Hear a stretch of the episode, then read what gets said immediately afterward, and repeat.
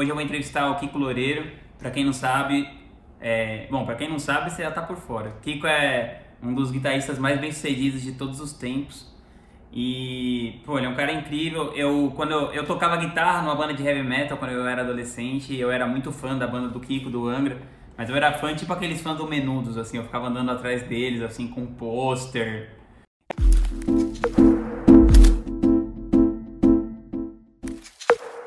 Eu tinha uma banda de heavy metal e tal, eu era motiete do Angra, que é a banda do Kiko. Andava, tipo assim, eu tinha 13 anos, ia a todos os shows e tal, e eu comecei a querer tocar guitarra. Início de tocar guitarra, fiz a... era uma época que eles ainda eram mais acessíveis. Eu fazia aula de guitarra, assim, tipo, duas vezes por mês. Eu lembro assim, pô, pra, pra minha realidade, isso era tipo dar um rim por mês pra fazer duas aulas com eles, era incrível. E eu lembro assim que o Kiko ele ia dando vários toques empreendedores assim na aula, sabe? Às vezes eu fazia alguma coisa assim, ele falava, cara, pensa só, você não é tipo esses caras que vem de motorista aqui, é melhor você dar uma agilizada na sua vida. E nessas pequenas glimpses aí que iam rolando nas aulas, eu acho que isso me ajudou muito a me desenvolver como, como empreendedor. E o Kiko, além, além dessa parada assim que eu, que eu percebia já na época que ele estava no Angra, ele era um cara que ele rentabilizava o lance dele de várias maneiras, assim. Ele tinha videoaula, fazia workshop, tava sempre fazendo gigs e tal. E foi curioso que quando eu comecei no digital, eu vi que o Kiko também começou a entrar nessa parada do digital. Então, Kiko, eu queria que você contasse assim, é, Primeiro assim, como que foi a sua vida de você né, estar tá sendo artista e tal e você, e você se empresariar ao mesmo tempo, cuidar de tantas coisas assim, né? Porque você, além de ser um puta guitarrista, um dos melhores do mundo, reconhecido por todo mundo, eu acho que você é um grande manager da sua própria carreira, assim, né? Como que você, como que você foi desenvolvendo essa skill aí ao longo do tempo? Pô, obrigado pelas palavras. É, um abraço em todo mundo aí. Espero que todo mundo esteja bem, com saúde, se cuidando. É, estou falando aqui diretamente da Finlândia, na Europa. É, já está ficando noite aqui. Mas é o seguinte, bom, isso foi mais ou menos no começo, né? Quando você começa a tocar ali, bandas e tal. É, eu toquei, eu toquei, acompanhei alguns artistas antes, né? Quando tinha 18 anos do Dominó, eu toquei, é, acompanhando ali, né? O Afonso e tal. E o Supla. E tinha, tinha um lance, gravei alguma coisa do Guilherme Arantes e tal, e dava umas aulas tal, aquela coisa. Isso eu tô falando começo dos anos 90, né? E Coincidências, aí... hein? Eu já fui até empresário do Guilherme Arantes. Olha a coincidência. É, verdade. E aí, e aí, assim, aí começou o lance da banda. Que uma banda era, era, era sexy, né? Você ter uma banda própria e, e, e tocar nos lugares, tal. Assim como hoje em dia é sexy você ser empreendedor e ter uma startup e tal, né? Então, é, todo mundo quer empreender, né, tal. E, e, mas naquela época ainda era sexo coisa do, do grupo, do time, de fazer uma banda, de criar um negócio que é muito similar a criar uma empresa, né? É, Para não falar que é a mesma coisa, né? Mas é muito similar. Você tem um sonho de, de, mudar a vida das pessoas com a sua música e tal, e você vai montar uma, vai ter uma cara, vai criar produtos em cima disso e tal, e, e beleza. E aí começou isso aí. Mas aí, logo já de cara, você começa a ver, bom, mas como é que paga essa história toda aí, né? Como é que, é, como é que a gente... É, porque a gente fazia um estilo de música que a gente não quer ser o escolhido, né? É, tipo, que o músico, o artista e tal, ele sempre, no passado, ele era escolhido por alguém. Assim como uma, uma modelo tinha que andar no shopping, alguém vê a, menina ali no shopping, ah, você foi escolhida, você. Então era assim, ah, você, esse músico é grande, é ótimo, então a gravadora vai escolher você. O nosso estilo de música, que era heavy metal no Brasil, não existia praticamente, era pequeno. Então ninguém ia escolher a gente, nenhuma gravadora ia escolher, nenhum empresário ia escolher. Então a gente tinha que fazer por, por conta própria. E essa conta própria era tentar ir para fora do Brasil, porque é uma coisa no Brasil incipiente naquela época. Então a gente já começou o lance com os olhos internacionais.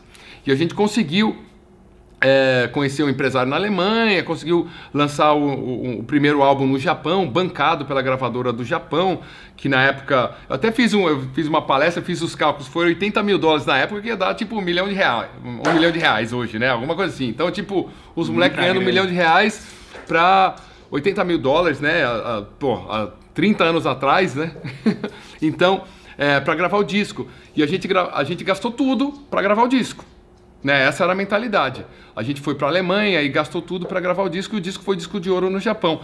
Mas aí você começa a ver esses números, fala, pô, mas como é que, para onde que vai esse dinheiro? Como é que faz, né? Tô, eu tô muito feliz tocando, mas aí eu comecei a buscar. E quando eu comecei a viajar para fora, eu você conversava com outros músicos ou com outras pessoas, eles falavam palavras que eu não fazia ideia. Então hoje no mundo digital seria o cara falar, pô, qual que é o, o funil, sei lá, qual que é o a, a conversa, o CAC, ou sei lá, esse, né, começava a ouvir esse merchandise, royalty. É, qual que é a porcentagem de royalty do, qual que é o tour suporte da gravadora, qual que é o é, é, quanto que você está ganhando de conexo. E aí eu comecei a estudar. No Brasil não tinha nada, né? Estamos falando uma época, obviamente, sem internet, que você tinha que livros em inglês. E aí eu comecei a, a estudar um pouco e não tanto assim, mas perguntar.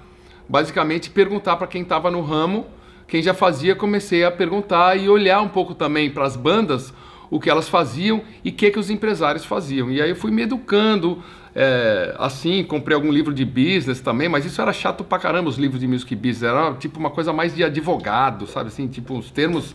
Uhum. É, mas eu fui ali, aprendendo e ao longo, do, ao longo dos anos e com a mão na massa, fazendo, né? O que, o que se fala hoje bastante do empreendedorismo e tal, tipo, se aprende fazendo, né, meu? Não é a coisa do pula e depois você tenta descobrir como abre o paraquedas, alguma coisa assim, né? Ou tipo, aquela coisa, sei lá qual era a frase.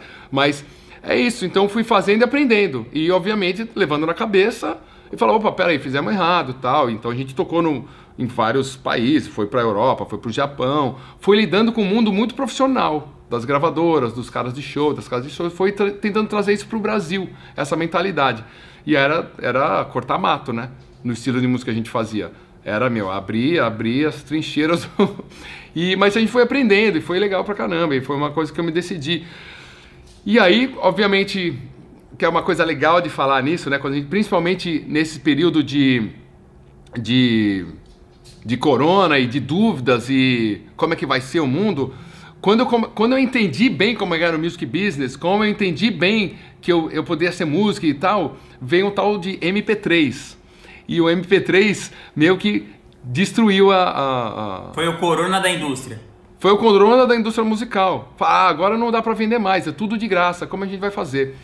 E a coisa mais incrível, né, 20 anos depois do MP3, você vê quem os, os vencedores, né, dessa do, do corona da música, né? Os vencedores. Foram os maiores negócios da música que aconteceram nessa época. As maiores disrupções aconteceram nessa época. As maiores criações que a gente, tudo que a gente usa hoje, meio que aconteceu nessa época, né? Sim, foi a criação do iPod, foi a criação do iTunes, foi uh, uh, o, o, começo, porque a internet não dava para fazer isso, mas foi o iTunes que aí mostrou logo a, a, seguir, quando a internet ficou mais forte, que o streaming, eu lembro de falar, meu, é totalmente viável, um dia vai ter alguém que vai só baixar da internet a música ouvir real time, que vai ser o streaming.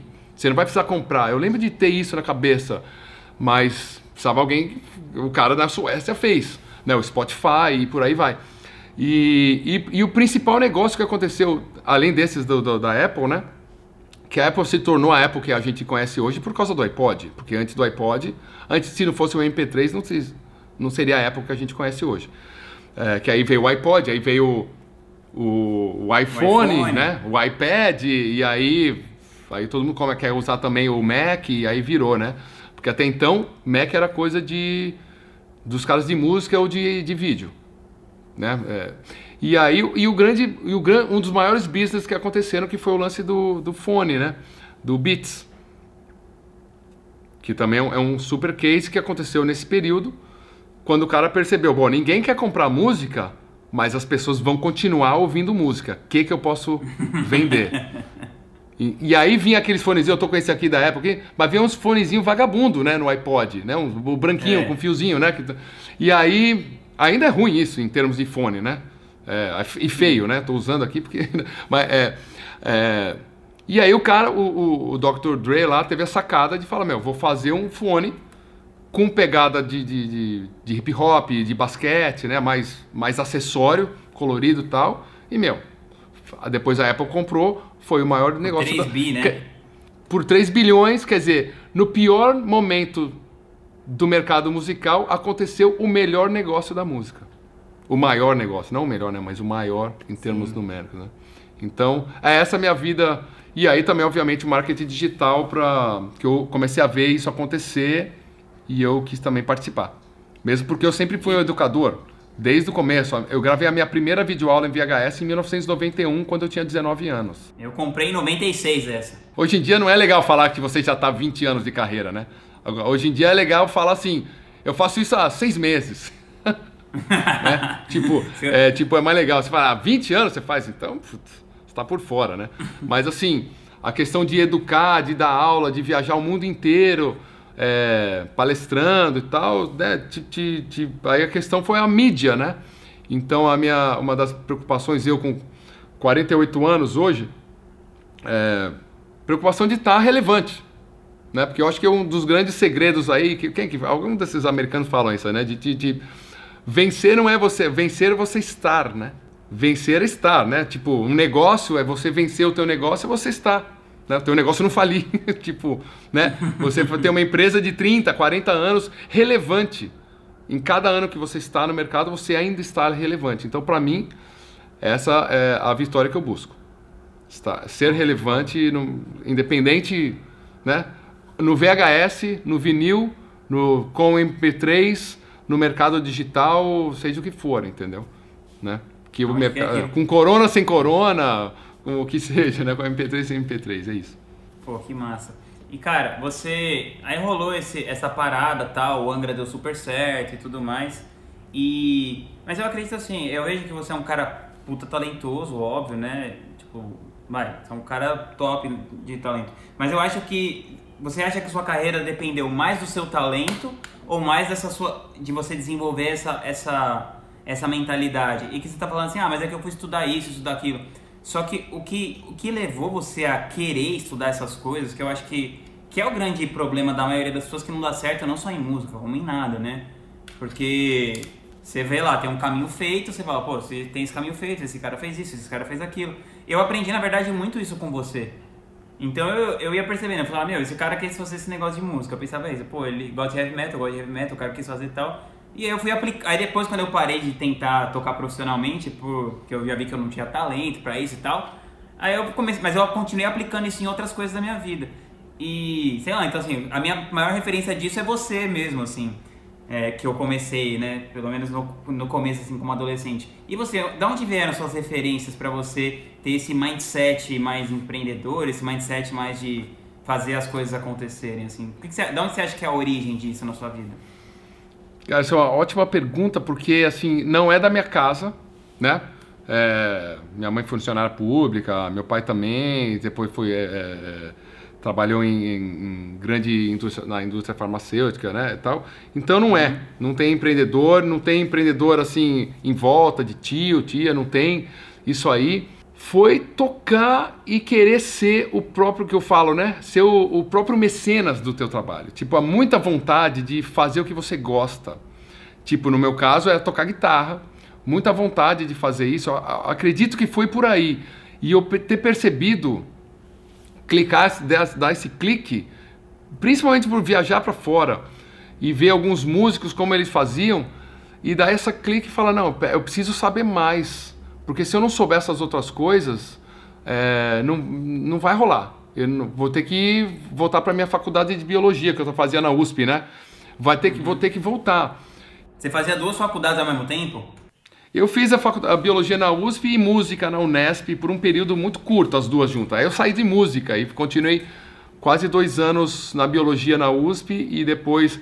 Que hoje em dia eu tava, pô, estaria, estaria no topo, né? Manjando de biologia hoje. eu tá bombando. E obviamente no começo. É, eu comecei a. Putz, eu acho que foi uma coisa natural, cara. Eu não sei nem te falar, porque eu não, eu não, tinha, não tinha no meu radar esse negócio de mentor. De, não tinha nada disso, meu. Seria um sonho que tivesse alguma coisa do gênero né? É, o estilo de música que eu fazia não era. Eu não tinha como me espelhar no Paralamas do Sucesso, ou me, espelhar no, sei lá é. que banda que tinha na época, Titãs e tal. Eu não tinha como me espelhar muitos desses caras, porque era outro tipo de som. Então, assim. E outro tipo de mercado também, né? Eles iam tocar em rádio que você não ia tocar, iam em programas de TV que você não ia. Não dá pra você se espelhar nisso. Não tinha, não é, não tinha nada, não tinha nada. Era assim, meu, quis fazer um treco que não tinha praticamente, entendeu? As bandas de heavy metal que tinham no Brasil não tocavam, era pequeno tal, então não tinha referência. É, que é uma loucura. Como que você se dedica num negócio que você nem sabe, que tipo, qualquer pessoa que você olha pro lado, os caras estão meio ferrados da vida, assim, não tem nada. Tipo, que você quer se meter nessa, entendeu? Tipo, por quê? E aí eu fui, porque eu queria, eu gostava. Então eu fui aprendendo. E eu lembro de ter, ter lido alguns livros que eu gostava de. Eu não, nunca fui o cara de ficar lendo, né? Parece até, mas quando eu olho para trás eu ficava lendo lá Graciano, Graciliano Ramos, ou, ou sei lá, ficava lendo é, literatura brasileira que eu gostava. E eu, eu fui ler alguns livros, isso um pouco depois, tá? Já com Angra acontecendo. Então eu ia ler o livro do Jack Welch, ou um livro de, de administração. É, eu lembro muito bem quando comecei assim, que eu virando a própria mesa, tinha uns best-sellers que não era como hoje em dia tem, né? Todo mercado, você vai aos best-sellers numa livraria, é só é, negócio, empreendedorismo, tal, porque isso que é o sexy, né? Como eu tava falando hoje. Uhum. Mas sim, ó, na época era Dr. Lair Ribeiro. É, talvez as coisas do Xenia Chic, talvez um pouco dessa época. É, mas assim, eu lembro desse do Virando a Própria Mesa, que era uma coisa que tinha muito a ver comigo, assim, né? E é um, eu acho que é um livro que até eu gostaria de reler, até porque foi um livro que, que legal. foi importante para mim, na época. Uhum. Porque era justamente, meu, é, sabe, seja quem você quer ser, né? Só que na época, falando isso há 30 anos atrás, é tipo, meu, não tava no radar. Era um negócio completamente fora do radar. Hoje em dia é, é básico, né? É tipo, é o que todo mundo fala, porque realmente não faz sentido você não querer ser, é, ser outra Tudo coisa. pode ser. Né? né? É, exatamente. Não, não, não faz sentido. Há um, pelo menos 10 anos isso não faz sentido. Porque os nossos heróis, os heróis, os nossos, eu digo, os heróis mundiais, os caras ficam falando é que saíram da faculdade, que nunca trabalharam para nenhuma empresa, sabe assim? Tipo, que é, o, que é o Bill Gates, que é o Steve Jobs, que é o Zuckerberg, esses caras aí.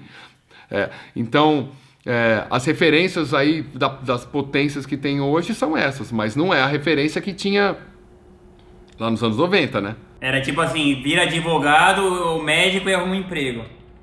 É, exatamente. Os, os executivos bem formados. Executivos bem formados, de fazer, continua estudando, vai fazer MBA, vai fazer não sei o que tal. É isso. É, é, é, pelo menos no meu radar é isso que ficava, entendeu? Então você não ser isso era uma loucura. Então, bom, esse livro aí eu sei que, eu, que, que, que me ajudou. E eu li algumas coisas assim, não muito, né? Parece que eu tô. Mas eu ficava ligado e tentava aplicar isso. E era um jogo, né? Porque era um, um outro mercado. Você vai ler o negócio da, da GE e é, sim, sim. como que você vai aplicar numa banda de heavy metal do Brasil, né? Mas tinha várias coisas. Aí eu conversava com os managers. E aí e eu, eu, eu sempre fui muito envolvido com o instrumento também, que, que uhum. como era, eu gostava do lance virtuoso as marcas de guitarra, pedal, cabo, amplificador, essas marcas o, o de, dos produtos, né, porque o músico usa, uhum. é, me procuravam. E aí eu conhecia os, os, os, industriais brasileiros. Então, assim, e eu falava, gostava, e eles gostavam de conversar comigo também, eu sentia isso. Eles me chamavam, vem aqui, vamos conversar. E eu dava várias ideias.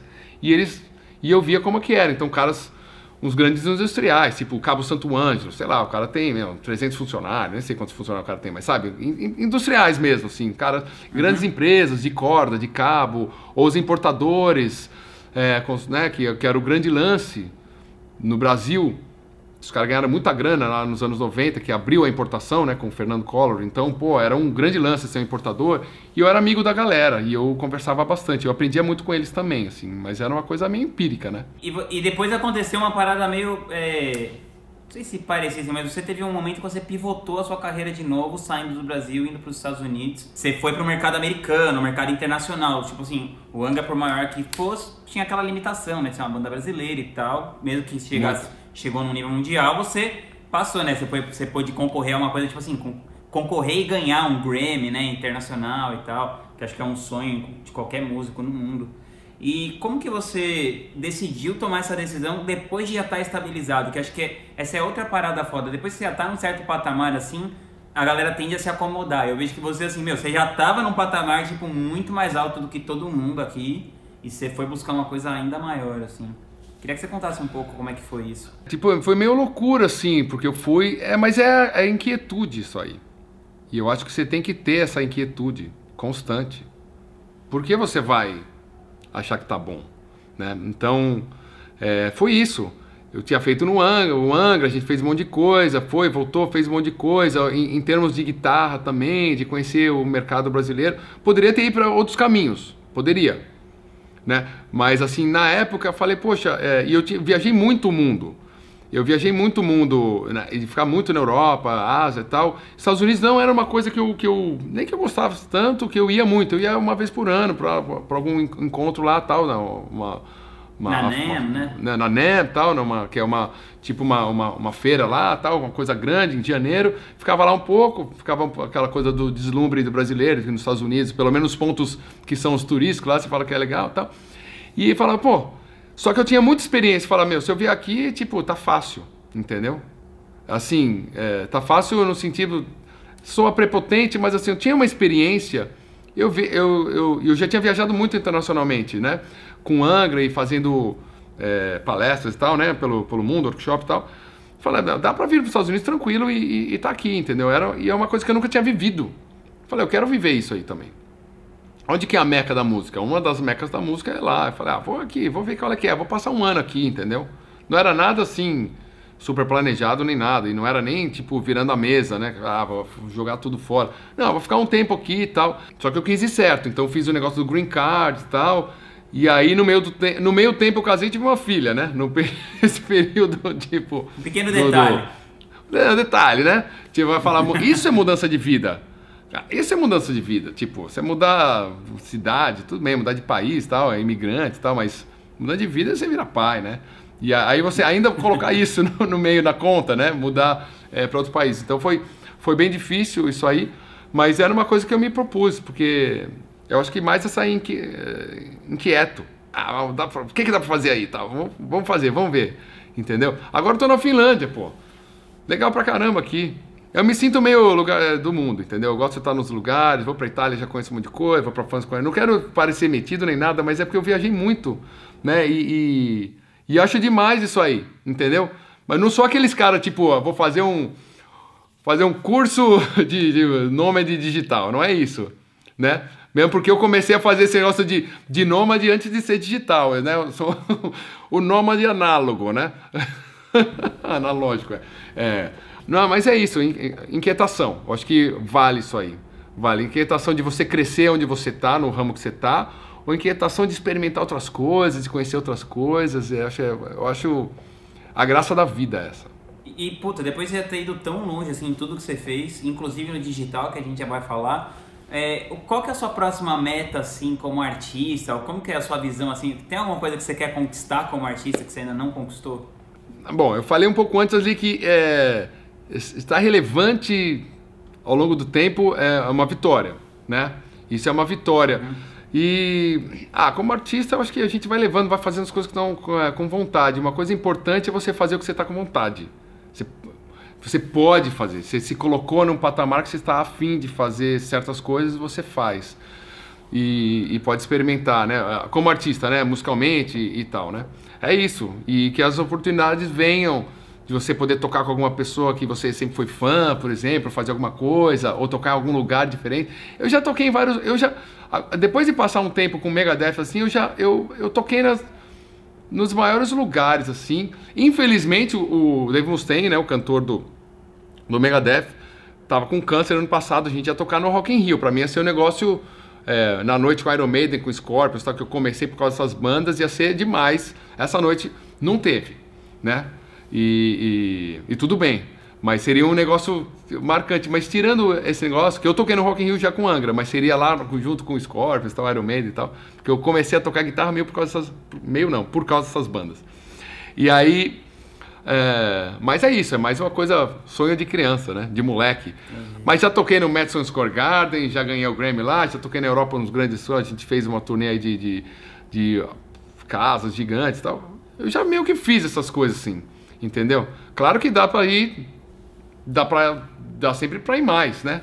Mas assim, tem, sei lá, às vezes dá vontade de fazer, fazer outras coisas também, entendeu? A coisa da inquietude, de experimentar outras coisas. O próprio mercado digital foi isso, assim, é, de certa forma. Ah, eu quero ver qual, qual é que é isso aí. E aí você acaba entrando e querendo conhecer mais, aprender mais. Quando você vai ver, tá num, tipo, Não tem fim, né? Tipo, só sei que nada sei, né? E constantemente, né? E é uma diversão, é tipo muito legal, cara, porque você vai aprendendo um monte de coisa e fala, nossa, tudo que eu sabia não vale muito. como é que você tá nessa parada do digital, assim? Como é que você cuida da sua carreira como infoprodutor hoje? Tem uma estrutura, você tem vários produtos, é... tem, tem alguém que te ajuda com isso, você mesmo que toca tudo como é, você que gerencia toda a parada, a estratégia do seu negócio digital, como que você faz? Então, é, não, comecei com o negócio do music business. Quer dizer, eu não fiz nem o marketing digital do jeito que deveria ser, porque, mas eu fui um pouco artista nessa. Eu falei, o que que os caras precisam, né? É, e eu senti que era esse negócio do music business. Então comecei por aí. Eu poderia dar aula de guitarra, seria mais é, campeão aí, digamos assim, mais né, óbvio, na minha cabeça. Assim, né? Isso é mais óbvio. Eu sempre dei aula de guitarra. A galera me conhece como guitarrista, ninguém me conhece como o cara que pode ensinar music business. Eu comecei a fazer é, material né, nas social medias falando sobre isso. Como eu já estava 20 anos fazendo, então acho que a galera sentiu que eu sabia o que eu estava falando, né? Uhum. Porque, né? E, e, tinha um o meu próprio case para falar sobre o assunto, né? Mas eu aprendi, já na primeira que eu fiz lá um, um um webinar, isso aí 2015, 2015, é, 2015. Fiz um webinário e foi como eu comecei a aprender que tudo que a gente passa na vida, que você, eu dei muita aula, fiz, você não tem tanto contato e você não tem uma amostragem muito grande. O digital te dá essa amostragem. Então, de repente, eu fiz um webinário lá para falar do, do, dos passos na carreira, não sei o quê. A primeira vez que eu meio que fiz isso e deu, sei lá, mil pessoas, mil tantas pessoas, assim, né? Foi meio novidade. E eu senti que era um lance. Ah, não, na real, quando eu tive a ideia de fazer o Music Business, eu fiz um evento presencial.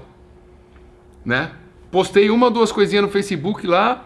É, quanto que era? Cobrei R$ 1.500 e vou lá, fiz duas turmas de 30, 40 pessoas. Entendeu? Tipo assim, com duas postagens. Eu falei, nossa, os caras querem saber mesmo disso agora. Porque até então, ninguém nunca me perguntava sobre esse assunto. Né? Então eu senti que. Não, ninguém, eu viajei, fazia um monte de coisa, ninguém nunca perguntou, Kiko, mas só pergunta de escala, como que você fez a música, é, se um cara é mais legal, se outro não é mais legal, só fica nessa, né? É, quando que você vai tocar no Acre, quando que você vai tocar não sei aonde, só vem essas perguntas, que também tem até hoje. Mas nunca tinha essa de tipo, como é que eu faço para minha carreira? Você fez, como é que eu faço? E eu senti que aí tava, tava 2015, galera tava com essa cabeça mais, meu, preciso fazer eu mesmo, ninguém vai me escolher, preciso empreender na minha carreira.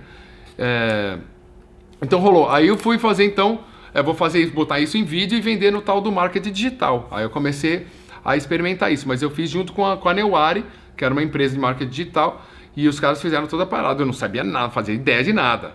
E aí teve muita bate-cabeça nesse sistema, porque esse negócio de copy, ah, a copy, a copy do é, era para eu te cobrar 10 mil, mas eu só vou te cobrar mil. Sabe assim? É, umas, tipo, não entrava na minha cabeça essas coisas. Foi muito difícil, assim. Eu vou resolver tua vida em, tipo, em uma semana, entendeu? Essa coisa de, tipo, é, vou resolver teu problema. É, problema. Resolva o teu maior problema na tua vida em cinco dias sem esforço, né? Tipo, essa, esse, o, o clichê da coisa isso tudo, isso tudo valeria, isso tudo valeria uns 100 mil reais. Mas como a gente é brother, eu vou te vender por 497. Exatamente. Olha, eu vou te dar isso, isso, isso aqui, ó, vale 5 mil. Tipo, quem falou que vale 5? Lá, se você estudar nos Estados Unidos, vale 200 mil. Mas se você fizer isso, mas olha só, eu vou te fazer. Então, para mim, que eu cresci vendo televisão, era muito o 1406, que era o cara que era o telemarca, o negócio de televisão lá, que a gente falava, sim, o, tipo. Ligue Já, que tinha. Para mim era muito isso. Marketing digital era, é, e é, né? Era, não é, né? Assim, e poucas pessoas. Aí eu comecei a olhar com o meu, meu olhar e via, tipo, ah tá, esse cara faz legal. Ele tá falando as coisas que, tem, que devem ser faladas, mas de um é jeito legal. legal. E qual que é esse jeito? Então, tipo, para mim era assim, como, como é que dá para falar que, pô, é, pô, isso tudo, porque realmente eu tenho 20 anos de carreira, bati a cabeça pra caramba, assinei contrato errado, perdi grana, meu, toquei, sabe, tipo, passei por um monte de coisa, eu vou vender isso por quanto? Então, dá sim para você fazer a tal da alavancagem, dá sim, mas como que você vai falar? Entendeu? Quanto que vale isso? Para mim não tem nem preço. Porque 20 anos tomando na cabeça para chegar e falar pro cara. É, vai por aqui. Só que, que vai por aqui, não vai por, não vai por todos esses 100 caminhos que eu já fiz, vai por aqui. Quanto que vale isso? Vale muito. Mas assim, então eu entendo, mas eu, eu, eu bati muito cabeça nesse começo do marketing digital para entender como é que falar e ainda eu acho que é uma, é uma constante evolução. Acho que para todo mundo que está ouvindo aqui é uma constante evolução. Como você fala o que tem que ser falado, não pode ser nunca copy-paste de carta de venda de um cara que conseguiu vender X milhões. Eu sei que a maioria das pessoas fazem isso, mas copy-paste não dá.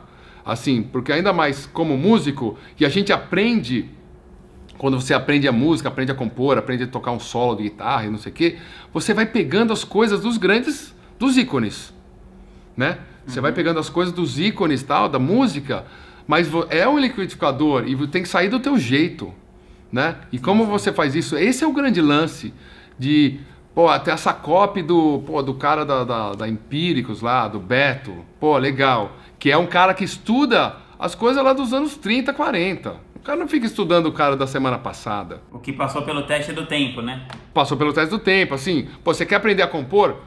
Quer aprender harmonia, não sei o quê? Você vai ouvir Beatles, pô. Vai ouvir Beethoven. Vai, tipo, vai estudar esses caras, né, meu? Vai estudar o Jimi Hendrix, sei lá. Então, Van Halen. Vai estudar quem passou no teste do tempo, que venceu, que, que, que foi realmente abrangente. E aí você vai misturando isso, você vai tentando achar isso com a, com a sua própria voz, né? Aí tem, tem você faz muito bem isso, você pô, pô, e aí tem uma voz, aí tem uma cara, você a própria Empíricos tem uma cara. E aí você pode gostar ou não. Tipo, mas tem uma cara, tem, que nem o cara do, do Gustavo Lima tem uma cara. Tem um, tem um conceito musical lá, sei lá, sei lá o Eminem tem um conceito musical. É, eu não preciso fazer ser só porque ele vende milhões, eu tenho que fazer também, né? Então, essas são umas coisas que eu tive que ir aprendendo. Eu estava falando do chat, né? Que o chat lá, do que na época chamava de chat, depois o webinário, sei lá, depois mudando, o nome da mesma coisa, né? Para ficar, pra ficar novo. É, um, é o, o, o, velho bom marketing, né? Vende a mesma coisa, só muda a embalagem. É, então, eu tive, eu me deparei quando eu fiz esse primeiro momento que as pessoas queriam que eu imaginava que as pessoas queriam também ir no palco grande, que queriam ir tocar, ganhar grana e tal. E eu descobri, e isso foi o marketing digital que me deu. Eu descobri que elas só queriam viver de música. Que elas queriam, ao invés de trabalhar no emprego delas, elas queriam ganhar igual. Se ela ganhasse dois mil reais, ela queria ganhar dois mil reais, mas tocando violão. Ela não queria ganhar cem mil reais. Entendeu? Não queria ser um rockstar, Isso, necessariamente. Não queria ser um rockstar, não queria tocar no Rock in Claro que, que gostaria, mas a, a, a, verdade mesmo era que, tipo, eu só quero... Não era o primeiro objetivo, né? É, eu quero viver de música. Eu quero ter minha vi a vida que eu tenho hoje, só que tocando, fazendo música. Então, isso marketing digital e, e saber perguntar foi um dos grandes aprendizados do marketing digital porque antes disso você meio que falava o que você achava, que você lia nos livros e da tua cabeça e, e jogava.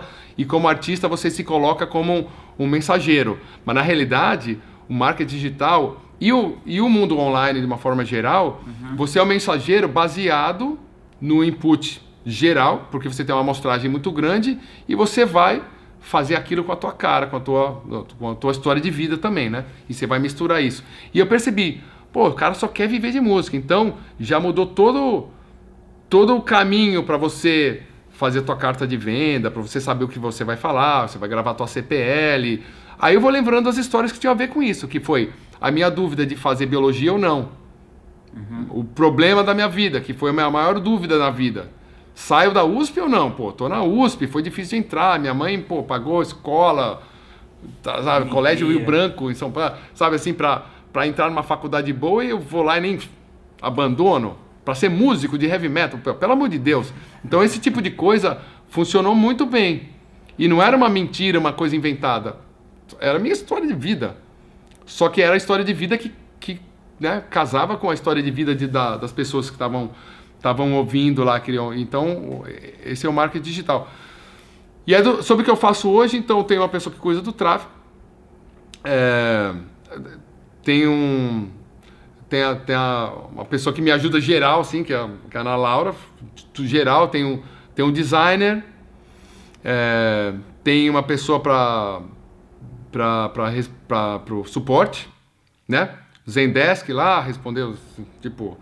E tem um, um, um, guitarrista que me ajuda a responder, o Deco, me ajuda a responder as dúvidas lá, os grupos e tal, né? É, tá presente. Tem o, tem o Felipe Fernandes que manja muito bem, me ajuda também, sabe editar, é tipo meio coringa, né? Sabe editar também, fazer as coisas, ajuda no, é, em ideias e tal, né? Mas também... É, solta uns e-mails, ou, ou, mas basicamente manja bastante de music business e de carreira, um cara muito conectado. Foi, um, foi, um, foi uma pessoa que estava presente lá naquela primeira turma presencial que eu, que eu contei aqui.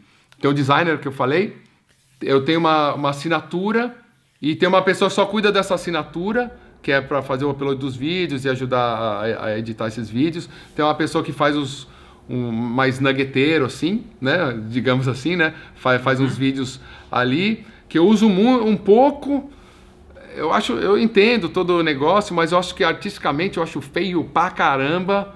Pode dar dinheiro, pode dar resultado, mas eu acho feio pra muito feio. e não vi ninguém fazer bonito. Porque é feio. Que é um vídeo com letreiro lá, letreiro lá, é feio. Tipo, é feio, né? Então, tipo, mas beleza. Ah, porque funciona, tal, é legal, mas é feio pra caramba, entendeu? Aí às vezes eu tenho um pouco dessa dicotomia assim de tipo, pô, os negócios são muito feios, né? Mas funciona, né? Tipo, você. Aquela parada que assim, você não quer que o artista. Você nunca viu. Você não imagina o Joe Satriani chegando e falar, ei galera, isso aqui custa tanto e tal, né? É, são mundos que não se conversam, né? Tem essa aí também, assim, tipo, os meus heróis eu nunca vi fazendo isso, entendeu? Obviamente você tem que mudar de herói, né? Você tem que ter Teus heróis são outros, né? vai ser o, sei lá, o Frank Kerr, né? tipo os caras assim, meu. Ryan Dice e tal. Não, mas esses caras são legais. Alguns esses, esses caras são legais. Ryan Dice, é, Brandon uhum. Bouchard, isso aí são, fazem, fazem muito bem o negócio. Mas assim, meus heróis da música, não, tipo, nunca vi os caras fazendo isso. Olha, galera, só hoje, hein, o tipo Bono Vox, né? Sei lá. Olha, galera, só hoje, ó, fazer um lançamento meteórico para vocês aqui que eu tô lançando um negócio aqui, ó. Vai ser, meu, 50%, mas só hoje, hein, meu? Só até dia. Só, só até as 23 horas, 59 minutos. E, depois, e eu vou mudar a tua vida. Quebra um pouco a magia, né? É, não, então, é que não vi isso, entendeu? Não vivi isso, meus heróis não fazem isso. Os, os caras mudaram a vida de todo mundo. Sim. Entendeu? É, venderam sem vender, aquela coisa, né? Mas por que que você... E por que que você decidiu, assim, ter a sua própria equipe, a sua própria empresa, tipo, e ter agência, isso em vez de você passar para uma, uma agência e tal? É, isso aí aconte acaba acontecendo, não sei nem se é o ideal. Estou vivendo isso agora, não sei se é, o, se é o ideal, entendeu? Porque eu tenho meus conflitos nisso, porque dá um trabalho, né? Dá trabalho, você tem que ficar meu, pensando é, em várias coisas. E eu ainda, no fundo, no fundo, é, como eu já te falei, foi uma decisão lá no começo. Tudo que eu fiz na vida é porque eu quero ser o que eu, eu quero fazer o que eu quero ser, né? Tipo, uhum. E, e, assim, mas eu tenho uma, uma, um lance do, do lance do, do, empreendedor, que eu falei lá da, da banda, de jogar esse lado do music business e tal. Então, acho, é uma coisa que eu acho legal e eu tô curtindo fazer. É, mas eu sou mais novato nisso, né? Porque, uhum. assim, mesmo com a banda sendo essa coisa, empreendedores, querendo music business, a gente sempre teve um empresário, sempre teve uh, algumas gravadoras, outra, sabe? Tinham grupos em volta que faziam o negócio andar. Você fazer sozinho, sozinho, digo, com essas pessoas trabalhando, mas é meio que é, você, é o teu negócio, é, é diferente. É, assim, eu toco numa banda que é o Megadeth, que tá nesse esquema mais no esquema antigo. E eu penso assim, pô, os caras podiam fazer sozinho o negócio, mas eles estão lá na Universal, gravadora grande, estão na Live Nation, pra, que é a maior empresa do, do music business mundial, para fazer o merchandising, para vender os shows, para vender o Ticketmaster. É, aí tem um, um manager que tem um monte de banda grande do estilo. E aí, sabe assim, aí tá na Warner, Warner Chappell fazendo publishing. Quer dizer, os caras estão estruturados e aí tem um manager, tem um business manager, tem um, sabe, um escritório gigantesco, sei lá, só cuidando da parte financeira, é, que é complicado internacionalmente, impostos, não sei o que e tal. Então, assim, eu tô nesse mundo que a galera trabalha com, com é, né, vários satélites, né, de, de, em termos de business, para a coisa andar, para você poder acontecer no mundo inteiro, né? E que é o, uhum. que é o formato desses artistas grandes. Tô, tô, tô, tô curtindo isso aí. Mas às vezes, tipo, eu não, meu, eu não vejo a hora de poder pegar e tocar, né? tipo assim, que é a minha, a minha meditação, entendeu? E aí às vezes eu, eu fico nesse conflito, mas é um conflito pessoal, né? Mas eu me, eu me enxergo tiozão que surfa. Eu não surfo, não sei. Mas assim, o, o cara tipo vai estar tá com 70 anos lá, meu, num pranchão fazendo, ele não pode deixar de ir na praia. Sabe assim? Tipo, que eu conheço algumas pessoas que são assim, tem que estar, tá, né? Então assim, e isso não pode morrer, senão acho que eu não vou ser a mesma pessoa. Kiko, teve alguma, alguma falha, assim, algum fracasso que aconteceu na sua carreira que te preparou para um sucesso posterior ainda maior? Fracasso? Meus fracassos são os, os, os altos e baixos, né? Tipo, eu acho que os maiores fracassos, eles são. Eles, putz, é uma pergunta difícil, hein? É, é, nível pessoal. Eu acredito que talvez seja nível pessoal, né? Os fracassos de você não ter com, conseguido manter um relacionamento, algumas coisas assim, né?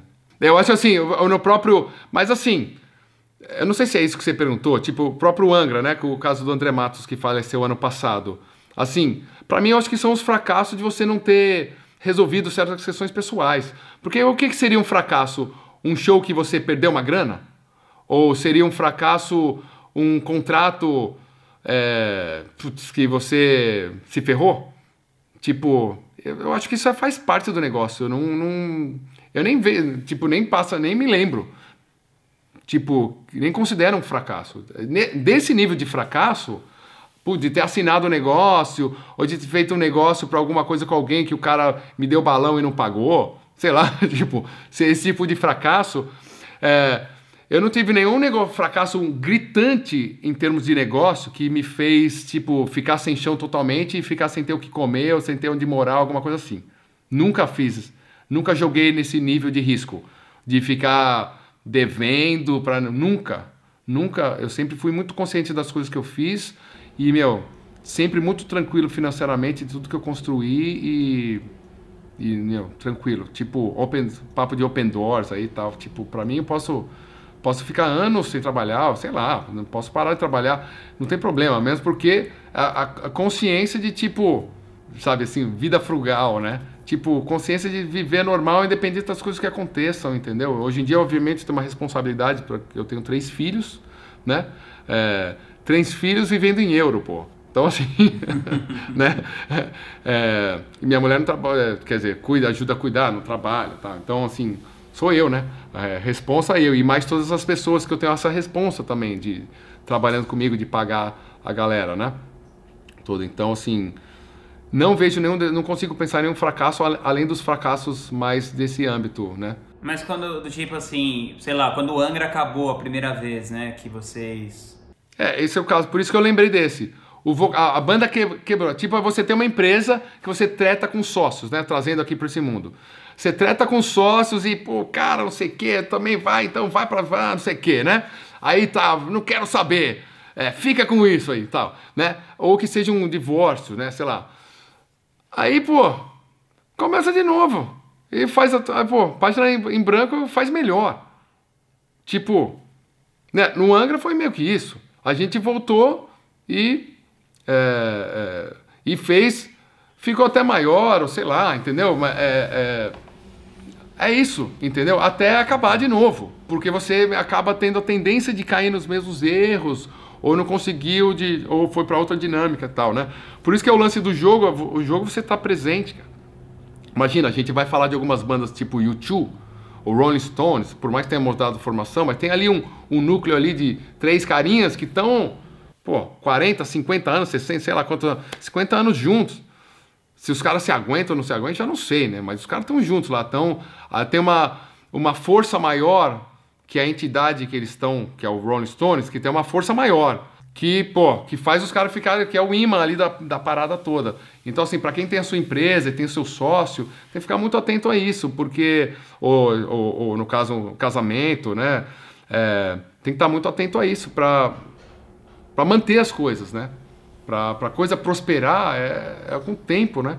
E o que, que adianta você prosperar um ano faturar, ganhar, sei lá o que, o prêmio lá, subir no palco, que ganhou a plaquinha do sei das quantas, e você, tipo, dois anos depois não tem mais. Acabou, você tretou com o cara, odeia a pessoa. Tipo, pra mim não faz sentido, assim, entendeu? E passei por isso. Passei por isso. Então, assim, no longo prazo, eu, eu é assim que eu levo, a, a, pro, busco levar a vida, entendeu? E você falou de alguns livros aí, do tipo Virando na Mesa. Mas tem algum livro que você costuma dar mais de presente, assim, que você considera que mudou sua vida de um jeito bem significativo? Não, então, de repente esse Virando Própria Mesa pode ser um, um livro, mas serve muito tempo atrás, né? É, livros, livros importantes, meu, de negócio, né? Tá, tipo, de negócio, assim... É... Não necessariamente, pode ser de vida também. Pode ser de coisa pessoal, pode ser um romance, não sei. Tá? Esses livros que estão na moda. Qual que é o cara do. O cara me deu. Puta, eu não sei nem o nome em português. Não, o, o Sapiens do. É, essa trilogia do, do, Como é o nome do cara? E o, ha, uh, Harari, né? Fantástico.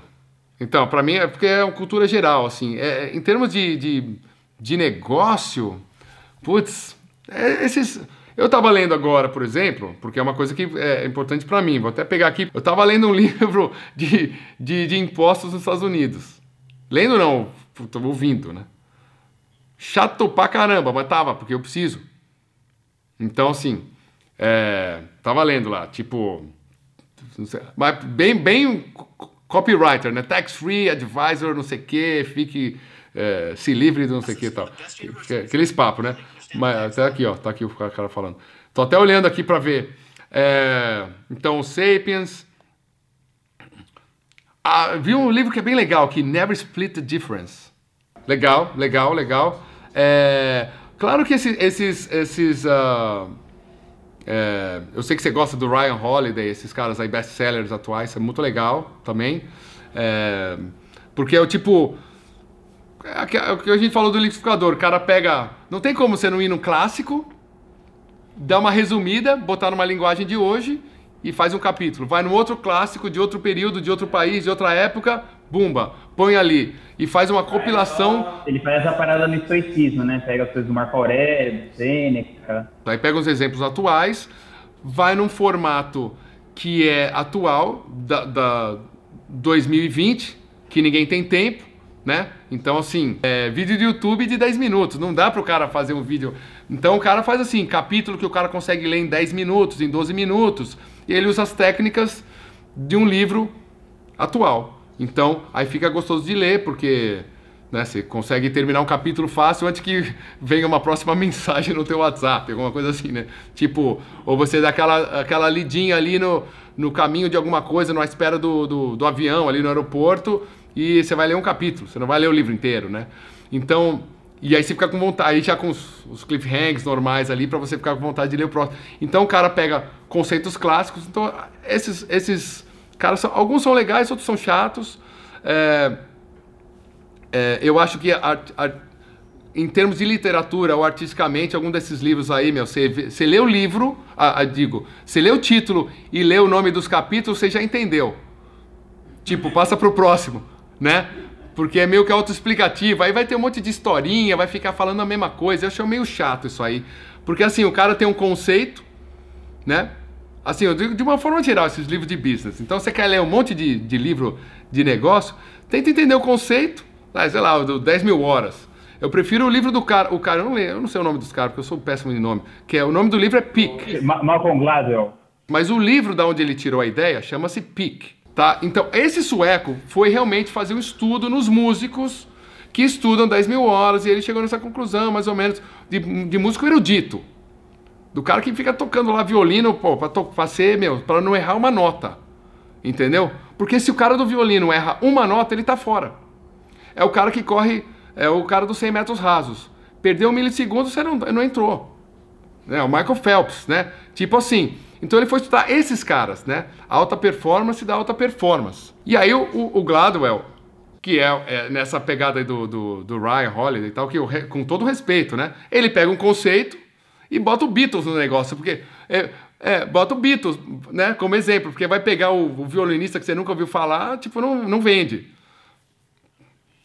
Aí ele, aí ele dá uma, dá uma, bom, como que seria os Beatles? Ah, os Beatles também ficaram lá em Hamburgo, tá? ele tenta achar o negócio, acha, pô, beleza, 10 mil horas. Mas não é. Os Beatles é diferente, né? Não tem nada a ver, na real, né? Não tem nada a ver, mas é como exemplo, assim. Então, esses livros, às vezes, eu dou uma olhada tal, a galera fala que é bom, não sei o quê, mas eu acho meio. meio dá pra. dá pra dar uma folhada, assim. Mas do Ryan Holiday é legal. Tem uns caras que fazem. são, são legais, mas assim, basicamente você pode ler um pouquinho e, e, e passar pro próximo, pra, se você quiser aprender ali. Ou assiste um vídeo no YouTube que o cara resume, assim. Porque não tem beleza, né? Literária. Esse é o negócio. Não tem beleza literária. Não dá pra você ler. É diferente você ler um livro, um romance de alguém. Vai ler o Velho e o Mar, esses livros, né? É, aí não tem beleza literária nenhuma. Não tem, tipo, ainda mais se você for ler uma tradução no Brasil. É, esses livros aí, a maioria eu li em inglês, né? Mas vai ler uma, uma coisa traduzida em português, não sei nem como é que vai ser, entendeu? Então, assim, eu acho que a gente precisa mesclar isso, sabe? Assim, ler alguma coisa mais bonita tal. Inclusive para quem escreve copy e tal, para ter algum estilo porque para entender estilo, né?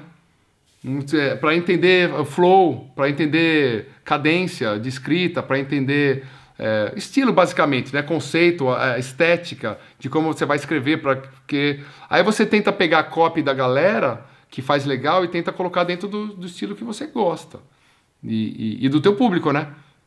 De quem é você, porque teoricamente você é o reflexo do público que você quer atingir, né? Caso você seja o, o expert da parada, né? Agora, se você for só um copywriter, aí mais ainda, né? Você tem que olhar o público, o expert e conseguir, né? Ser o ghostwriter daquele cara. Putz, aí você tem que manjar muito bem ainda. Falar com a voz do outro, né, meu? Ser tipo. Ser um Fernando Pessoa, mais difícil né? ainda. É, Fernando Pessoa. O cara, tipo, consegue ter, né? Os. os é, tipo, falar com outras. Com, com, com, com domínio, né? Então, com outra, com outra voz, né? Aí é mais ainda, é um cara especializado nisso, né? Teve algum hábito que você adotou na sua vida nos últimos anos que mudou drasticamente a sua qualidade de vida? É buscar, buscar não me estressar. tipo, é, nas coisas, entendeu? Escolher, es, escolher, escolher as, as batalhas, né? Que se chama, né? É, escolher as batalhas, assim, por, é, por, causa, por causa da transformação de é, ser pai, foi uma grande transformação. Mas há três anos atrás eu fui pai de gêmeos. Isso é uma loucura. E ainda querer, tipo, fazer. Ainda ser. Eu sou um cara que toco guitarra de uma forma virtuosa, quer dizer, exige que eu treine para tocar o que eu toco. Não dá para não tocar. Não dá para não saber. Tanto que um dos produtos que eu fiz era tipo como treinar em pouco tempo, porque realmente é o que eu tenho que fazer, como otimizar o tempo. É, e sempre foi uma coisa que eu gostei, de como otimizar o tempo. Mas eu tive que é, mentalmente me preparar, assim, né? Então, eu, eu peguei alguns. Até eu, eu, lembro quando eles nasceram, até eu, eu, sei que você gosta muito do, do Tim Ferriss. Aquele Tribe of Mentors foi um livro que eu li no. Coincidentemente, mas foi muito bom para mim. Foi um bom livro, esse aí que eu lembrei agora. Porque foi quando tava ali, tipo, os primeiros dias, as primeiras semanas de gêmeos chorando constantemente é, na Finlândia e lá fora a menos 18 graus. Entendeu? Então, tipo, trancado no apartamento com um bebê chorando, uma filha de 5 e os dois bebês ali. Então, assim, tudo para você ficar louco. Tudo para você. Conta aí qual foi o hábito para você não se estressar. Eu comecei a tentar meditar, mas eu não consegui ter, botar esse hábito, tá? Então, nesse período eu fiz. Ah, e o, e o melhor hábito que eu nunca tinha feito na vida, que foi começar a correr. Esse foi um negócio que foi muito bom para mim. E aí eu tive, tive, uns altos e baixos, aí deu umas paradas, volto, não fiquei esse corredor tal, mas não é correr pra caramba tal. Correr meia hora, 40 minutos, não é tipo maratona, tipo 40 minutos, 5 quilômetros, 8 quilômetros, eu já corri mais, já corri 15, até fiz 20, assim, mas tipo não. É mais da constância mesmo, abrir a cabeça, ouvir alguma coisa. É, eu não ouço muita música, entendeu? é mais o pensamento mesmo. Eu tentei meditar nessa época, fiz bastante lá com o aplicativo, depois começou a me encher o cara ficar falando o tempo inteiro, enquanto está tipo, né? Então não.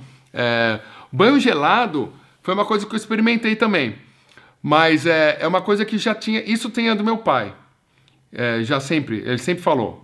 Ele sempre fez em casa. Banho gelado, não, não tomar pouco açúcar, não comer fritura, essas coisas. É uma coisa que já veio de casa do meu pai. E eu comecei a, tipo, copiar um pouco, não o que o Tim Ferriss falou, nem nada, ou sei lá quem falou, mas o que o meu pai fez porque ele está com 80 anos e está bem pra caramba. E para mim é longevidade, saúde, cabeça no lugar e estar tá aqui vivo inteiro fazendo o que eu quero fazer até os 100 anos de idade com os meus filhos e ver eles crescerem, cara. Isso que eu quero. E eu sei que para ter isso tem que acertar na cópia aqui ali para vender o um negócio aqui, tem que fazer... eu sei que precisa disso, mas num equilíbrio que que eu não vou pirar porque eu não fiz o, sei lá quantos em 7, em 8, em 9, em 10, em uma hora. Não me interessa.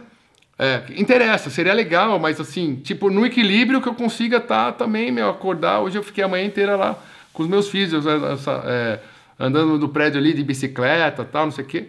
Então, é, é, esse equilíbrio aí, porque isso aí que eu, é, na, na minha crença, é o que vai dar longevidade, é, na minha cabeça. O banho gelado conta, então, assim, para mim é. Tô nessa aí há muitos anos. É, Alimentação também. Eu fiquei vegan por um período, mas aí, tipo, fiz exame de sangue, a mulher falou, meu, o que você tá fazendo, a doutora lá, meu? Você tá louco? Aí eu não tava me sentindo muito bem, não. Então eu voltei, mas eu não como carne já há uns 5 anos. Não como carne nenhuma, mas eu voltei a é, comer um pouquinho de ovo e queijo e tal. Mas eu fiquei vegan quase um ano, assim. Não aqueles, né, chita, né, mas tipo... Que eu ia comer pão de queijo quando eu ia no Brasil, então quebrava. Porque, pô, certas coisas, né? Pão de queijo, quando eu ia pro Brasil com cafezinho ali no aeroporto, não dava. Tipo, não consegui. Mas é. Mas, ó, alimentação, correr. Eu sempre fui pra academia, mais ou menos, nunca fui maromba, mas é, já tive meus períodos. Mas academia para mim faz muita falta. Eu tô sentindo falta no corona aqui, de ir na academia. É, mas correr foi uma coisa importante, então acredito que achar algum exercício físico assim que te coloca em outro estado mental fundamental. E para mim eu tenho, eu tenho, eu não digo a música, eu tenho o violão como a minha meditação. E o violão não tocando, se eu tocar guitarra de forma profissional, eu posso me estressar, porque eu me cobro. O violão, ou melhor ainda, o piano, para mim é o, é o melhor, a minha, minha melhor meditação. Obviamente, se, putz, é assim, tipo, e ó, isso aí vem de neuro, neurolinguista, tá? Estude um instrumento musical uma hora por dia, é a melhor coisa que você faz pro seu cérebro. Anotem aí, todo mundo tá vendo, pode anotar. Não vou vender nenhum curso nem nada, tá? Fica tranquilo. Não tem, tem link, porque eu não tenho curso para iniciante do zero. Então, se você não toca nenhum instrumento, nenhum instrumento, escolhe um que você sempre se encanta mais e treine. Porque é, é melhor que é melhor que esporte, obviamente, porque correr você só corre, né? É, e é melhor que, que, que um dos para evitar Alzheimer, para evitar, sabe, longevidade mental, né, clareza mental, instrumento. E você pode ver que vários caras aí, qual o cara lá do do, do, do Launch Formula lá toca guitarra, pô, o cara lá, o, o Jeff Walker. Jeff Walker toca guitarra, pô, o Steve Jobs toca guitarra. Ah, tem uma, uma galera. É, eu, eu comprei eu, eu comprei um pianinho aí, vamos ver se eu fico bom. É, eu acho assim, o instrumento acústico é muito é, meditativo, porque a vibração que sai, sai do corpo do negócio. Assim, eu sai, sai do corpo do instrumento. Então, um piano de verdade, você comprou um teclado, beleza, vai. Mas é melhor que nada. Mas um piano é um negócio orgânico. Mas assim, é, é, Flávio Augusto, não, Flávio Augusto toca pra caramba violão. Ele toca pra caramba, toca muito bem. E eu posso começar a falar de outros aqui que, que, que são tocam um instrumento, não profissionalmente. E assim, você vai, é, é, desestressa, é raciocínio, é matemática, é visual, é mecânico, é físico, né? É habilidade motora com as mãos, mas é raciocínio lógico, é, você tem a parte auditiva, você, e você tem o sistema límbico, emoção, cara é lembrança. Você ouve uma música, lembra do teu, da tua infância, uma melodia que te faz chorar. Você mexe com tudo do teu cérebro, todas as partes. Então vai lá, começa a aprender um, um instrumento, não para você ser o profissional, não para você ser um grande instrumentista, para você uma hora por dia exercitar seu cérebro. Só isso que eu digo. Show. Um dos melhores, um dos melhores conselhos desse pod, que esse podcast já recebeu. Diga-se de É, passagem. e não é porque eu sou músico, porque na realidade é, é, é a neurolinguística linguística fala isso. Outra coisa para evitar Alzheimer seria você você ler um romance, não ficar lendo esses livros de negócio, né? Porque isso aí te deixa estressado. que Você fala, pô, preciso fazer isso, aquilo, aquilo, outro, não sei o quê, tal, né? Quando que eu vou escrever o meu livro? Isso te estressa. É um, é um romance que faz teu cérebro viajar para sair da, da tua realidade. É como ó, que é a meditação, respiração, tal, né? Mas é, é novas sinapses neurais, isso aí que estão falando exatamente, cara. E a, e a música ela ela vai englobar tudo. Então, pode dar uma procurada em neurolinguística e em, em- em neurociência, né? De uma forma geral, que vai falar de, de aprender o instrumento. O que me, faz- me fez mais dar certo nesse negócio de empreender foi que eu tinha tocado guitarra antes e, em segundo lugar, fazer terapia. Mas se É. eu não tivesse tocado. Ó, o Leandro, Leandro Aguiari, que é outro cara top do, do mercado, toca guitarra super bem. E a gente vai, vai achando aí, vai achando. É, é, plasticidade, é, elasticidade do cérebro, exatamente. Se você pudesse colocar uma frase no outdoor que fosse ser visto por todo mundo no mundo, assim, tipo, todo mundo abriu a janela, vai ver a frase que você escolheu no outdoor. Que frase que seria? Eu vou te falar daquele. Eu vou até. Posso, pode aumentar aqui o negócio? Já tá longo pra caramba. É, não, aque- aquele livro, Tribe of Mentors. Qual que é. Você lembra? Bom, você, você deve saber de cor salteado esse livro. Mas do, da galera que tem lá. Qual, qual é alguma coisa que chamou a atenção pra você? Pra mim, o que mais chamou a atenção foi aquela. A Deb Millman, que é uma. Ela, ela tem aquele podcast que chama Design Matters. Ela fala. Bom, ela fala isso, que nessa pergunta do que, que você colocaria no outdoor, ela fala que estar ocupado é uma decisão. Porque você sempre fala assim, meu, eu tô fazendo porque eu tô sem. Porque todo mundo fala que não tem tempo, né? Ah, aí a mulher fala, meu, você pode. Você tá escolhendo ou fazer sexo, ou ver Game of Thrones, ou ficar scrollando no Instagram, ou ficar mexendo com o seu gato. Mas não é que você não tem tempo, você tá escolhendo não fazer alguma coisa. E, e, ela, também, ela, e também ela falou que, o, que o, o melhor investimento que ela fez na vida foi fazer terapia. Também achei bom. É, né? Eu fiz pouquinho, cara. Fiz um pouquinho, é uma coisa que eu que fazer, mas é, eu fiz umas quatro sessões de terapia. É, mas beleza. É, Mas por que, sei lá, Que como é que vai falar isso, nada a ver? Não, eu, eu, eu, eu, ia falar do. Pra mim, o- não, o livro tem um monte de sacadas geniais lá, né? Desde o do cara pulando no do banho de gelo lá. Tem o lance da sauna, né? Que os caras falam, que é uma coisa da Finlândia aqui, que é o básico, né? Aliás, sauna é uma palavra finlandesa aí cu- cultura geral da galera aí, né? É, basicamente, quando você compra um, um. Eu não compro, né? Porque eu não como, mas meus filhos, alguma coisa defumada é o sauna, né? Porque é defumado, né? Então, tipo, presunto defumado vai ser. é, sei lá como é presunto em finlandês já, mas tudo bem. É, mas aquele livro lá, o que, que eu achei mais legal, porque ele foi contra tudo que foi falado. Porque todo mundo fala meio parecido. Ah, eu medito, faço sauna, eu pulo na banheira de gelo, tomo banho gelado e tal. Fica tudo naquela, né? Aí chega lá o Paulo Coelho e fala tudo ao contrário, certo? Não sei se você lembra. Ah, porque todo mundo, não, acordo cedo, eu faço isso, acordo 5 da manhã e faço aquilo. Aí ele, tipo, eu acordo a hora que eu quiser, fico procrastinando o dia inteiro e fico lendo notícias, tomando meu café, não faço nada. Tipo, artista pra caramba, assim, né? Mas aí tem vários pontos muito legais lá que eu acho que vale a pena quem gosta desse livro dar uma olhada. Ele fica enrolando. Quando ele senta, ele tem, um, ele tem uma capacidade que tá aí vai estar o segredo do negócio de entrar no flow, provavelmente em todo momento que ele, que ele entra no, no, né, na escrita e ele não consegue parar. Então, e esse é o grande lance do artista. E, eu e é o grande lance do que, seja qual for o empresário. É que o empresário, o cara que tem lá, chegar no escritório 8 da manhã, e aí tá todo mundo lá, o cara já. né? O artista que ele tem que escrever um livro e o deadline dele tá daqui a seis meses para aquele livro, e depois vai ter outro, ninguém tá controlando a hora dele, né? Então, assim, ele só tem que produzir no dia. E não interessa que horas, não tem um banho gelado, não tem nada disso. Ele tem que ter a capacidade, ele tem que ter a capacidade de quando ele entrar no negócio, ele entrar muito fundo e não sair, e ele con- conseguir entrar naquela. Provavelmente ele não liga a internet, provavelmente ele não tem nenhum telefone do lado dele, provavelmente ele não tem nada disso. Ele deve estar ali no computador e, meu, no, na, no, velho estilo de escrever sem, sem fim, que ele falou que não consegue depois dormir direito, porque ele fica ali e tal. Que aí ele deve ir até altas horas e no outro dia ele acorda a hora que ele quiser. Porque o cara tá com a sensação tão boa que ele fez o que era para ter, que era para ter sido feito e ele chegou naquela viagem. Entendeu? Então eu achei, eu achei isso muito legal, porque não só por isso, mas porque ele foi contrário a todo mundo, né? É, basicamente. E é um cara de sucesso, né? Basicamente, quer dizer, é, mostrando assim, não existe regra, né? É um cara de muito sucesso, é, goste ou não goste do estilo dele, mas isso não interessa. É, é o nosso maior escritor aí, digamos assim, né?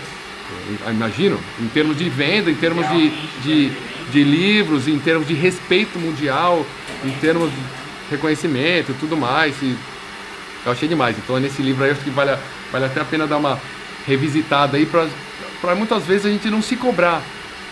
Dia Cara, e falando gente... disso, antes de falar para lá do outdoor, tem, tem algumas vezes que você se sente tipo assim, overwhelmed, meio tipo sobrecarregado ou desfocado? E quando você se sente assim, como você faz para voltar no trilho?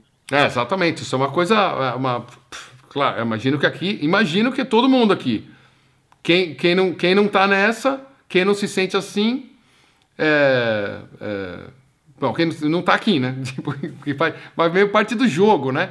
É, não está em 2020, né? né? Tipo, ou o cara já desistiu, né? Então, assim, mas é, eu aprendi muito na Finlândia. Aprendi muito na Finlândia, cara. É uma sociedade que preza esse equilíbrio. Assim, aprendi muito. E, e dava para fazer um, uma hora aqui só falando disso. Porque assim, qual é a hora do rush aqui? Se é que tem uma hora do rush de carro, de, de trânsito, quatro e meia da tarde. Por que isso? Porque todas as empresas liberam seu trabalhador às quatro e meia da tarde. Porque quatro e meia da tarde é a hora que começa a sair as, a soltar os filhos das escolas. Então assim, a empresa sabe que é importante que o pai vá buscar a, a criança na escola, né? O filho na escola entendeu? E é quatro e meia, de quatro e meia a cinco. Então, assim, e acabou. E aí, às cinco da tarde, se você vai num parquinho, porque aqui é tudo na rua, né? Não tem essa de, tipo, condomínio fechado, atrás das grades. Isso aí é só a música do Rapa. É, tipo, aberto. É, liberdade. Liberdade.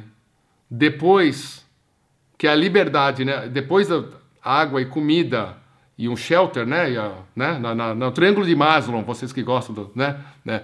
É, depois disso é liberdade.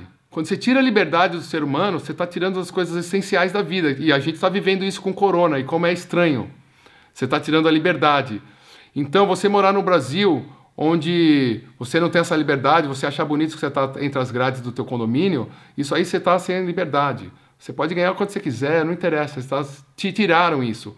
Então aqui na Finlândia não tem isso, né? É, não tem grade, não tem porteiro, não tem nada. Você entra no hospital, você vai direto na sala do médico. Não tem ah, crachá, não tem nada disso.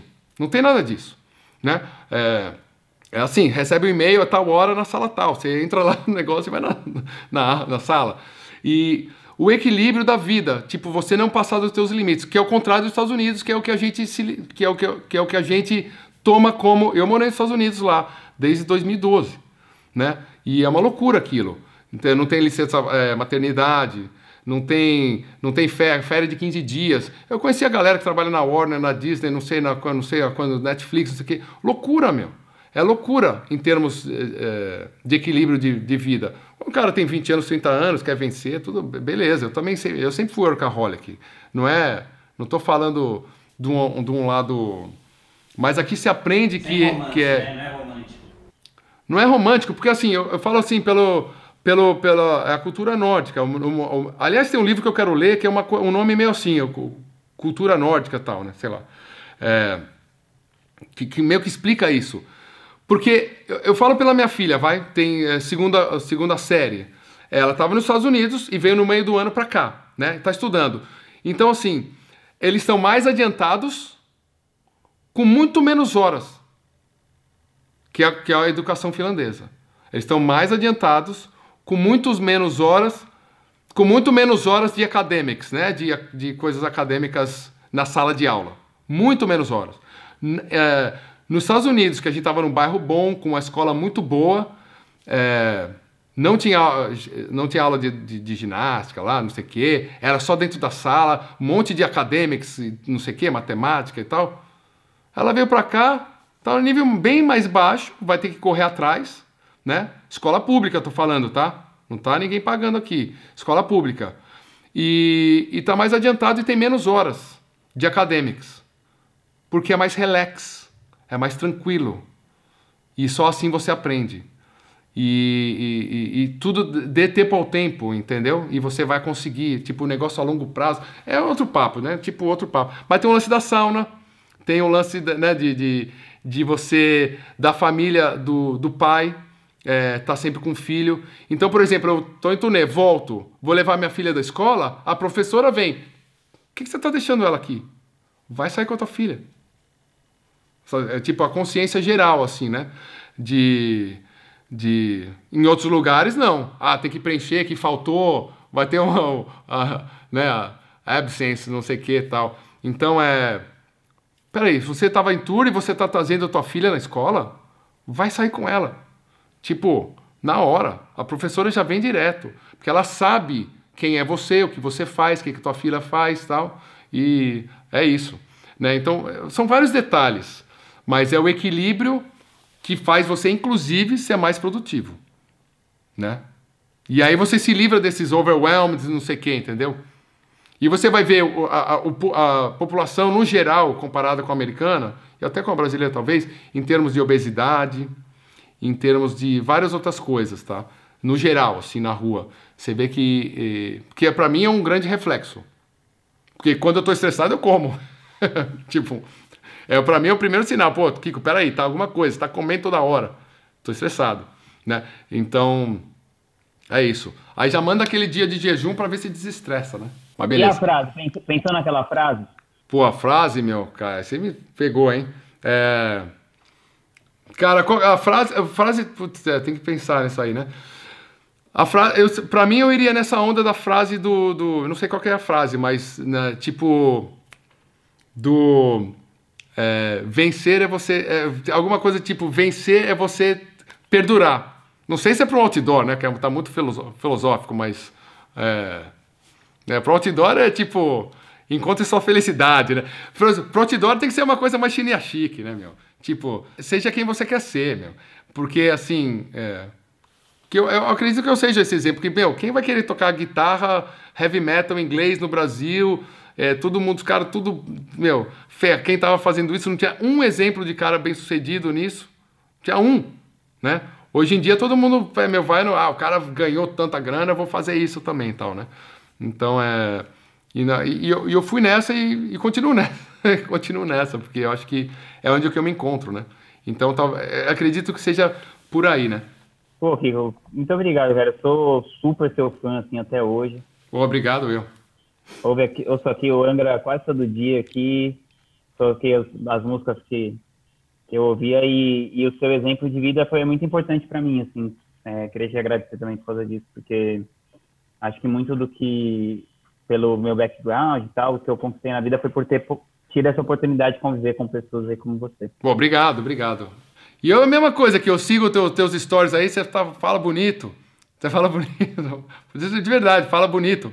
Não, fala, fala, é, escreve umas coisas muito boas também, que faz a gente refletir sempre, né? Porque é, esses aprendizados são constantes, constantes, né? E às vezes até coisa que você já viveu, que já leu algum momento da vida, mas você fala, nossa, era isso aqui, pô, tinha esquecido desse caminho, ou tinha, né, reviver essa, esses pensamentos que você divide, ou que, ou que seja é, o próprio do, do, do Tim Ferriss, do Ryan Holiday, essas coisas que, que na realidade já estão aí né, há mais de dois mil anos para a gente. Né? Esses conhecimentos já estão aí, né? já estão aí. É incrível como a gente, a gente ah, muitas vezes nomeia um novo guru, o guru da semana passada, mas na realidade já está aí, né? Inclusive está na Bíblia. Então, ali, só seguir ali. Mas é, mas, mas é bom também ouvir com uma nova linguagem, né? Uma coisa do que a gente falou do marketing, uma nova embalagem. Porque em música é a mesma coisa, né? Os acordes, as, as melodias são as mesmas. Né? Quanto mais velho você fica, mais você percebe isso.